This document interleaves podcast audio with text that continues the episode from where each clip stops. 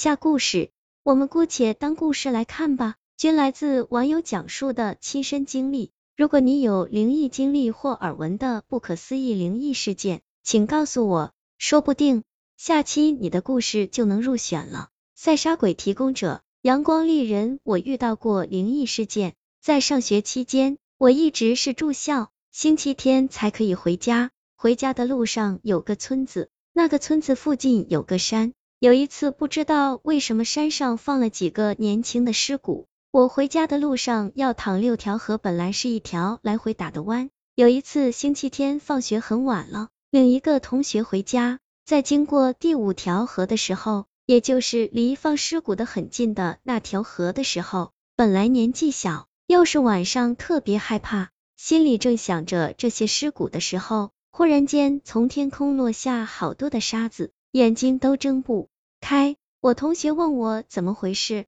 我说应该是山上的沙子吧，我都怕的不敢说事实情况，只是紧紧的拉着手迅速过河，踏上河岸的瞬间，沙子停了。直到第三天，我听家里人说起山上的那几个尸骨，说他们就是在我们经过的那段落沙子的河里淹死的，而且他们嘴里都塞满了沙子。这时候，我想起来。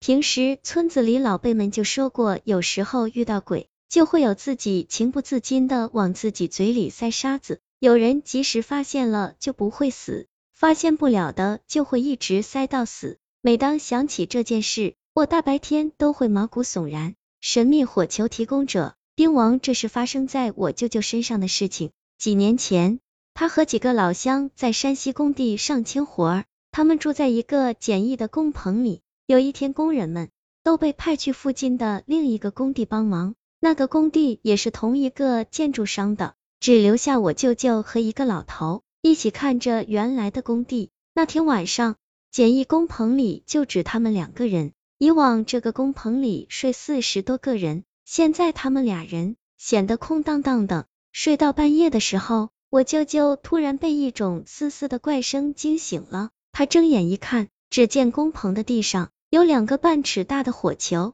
在相互缠绕着飞舞，舅舅连忙推了推身旁的老头，老头一动不动。他再一看，发现老头早就醒了，正裹在被子里，露出两个眼睛看着那火球，浑身瑟瑟发抖。舅舅连忙也学他，用被子把全身裹起来，只露出两只眼睛往外看。只见那两个大火球在工棚里飞来飞去，过来一会儿不见了。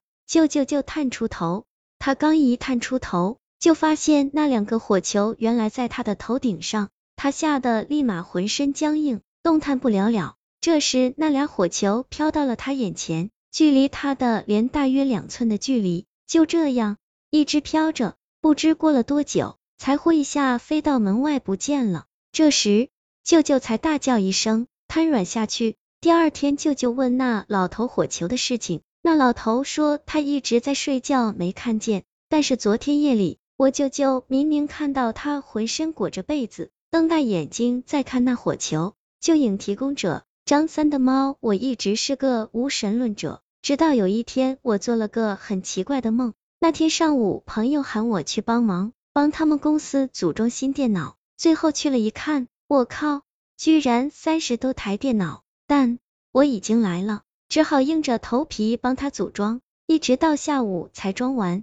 回家后感觉累死了，我就躺在床上睡觉，我弟就趴在床边看书。刚一合眼，我就做了一个梦，梦到一个透明的白影在屋子里飘呀飘，飘呀飘。我一开始很害怕，然后觉得他既然在我家里，还敢这么嚣张，就冲上去踢了两脚。第一脚感觉踢到的是人。第二脚踢到了椅子上，接着那白影现身，居然是个黑塔似的大汉。他愤怒的问我为什么踢他，我怒气冲冲的说你在我家里干什么？他语气一软，哀求我让我住在你家里好不好？我斩钉截铁说不好，然后他就变成一副凶狠的面孔，捋起袖子要和我打架。我不知哪来的一股子狠劲，猛地冲上去。把他连摔了两个跟头，他从地上爬起来，灰溜溜的走了。然后我就满口大骂的醒了，一看自己浑身是汗，而弟弟正在旁边目瞪口呆的看着我。我凶他，你看什么看？弟弟颤巍巍你说，我跟你说个事，你别害怕。我看到你刚才跟一个白影打了一架，他是在清醒状态下看到的。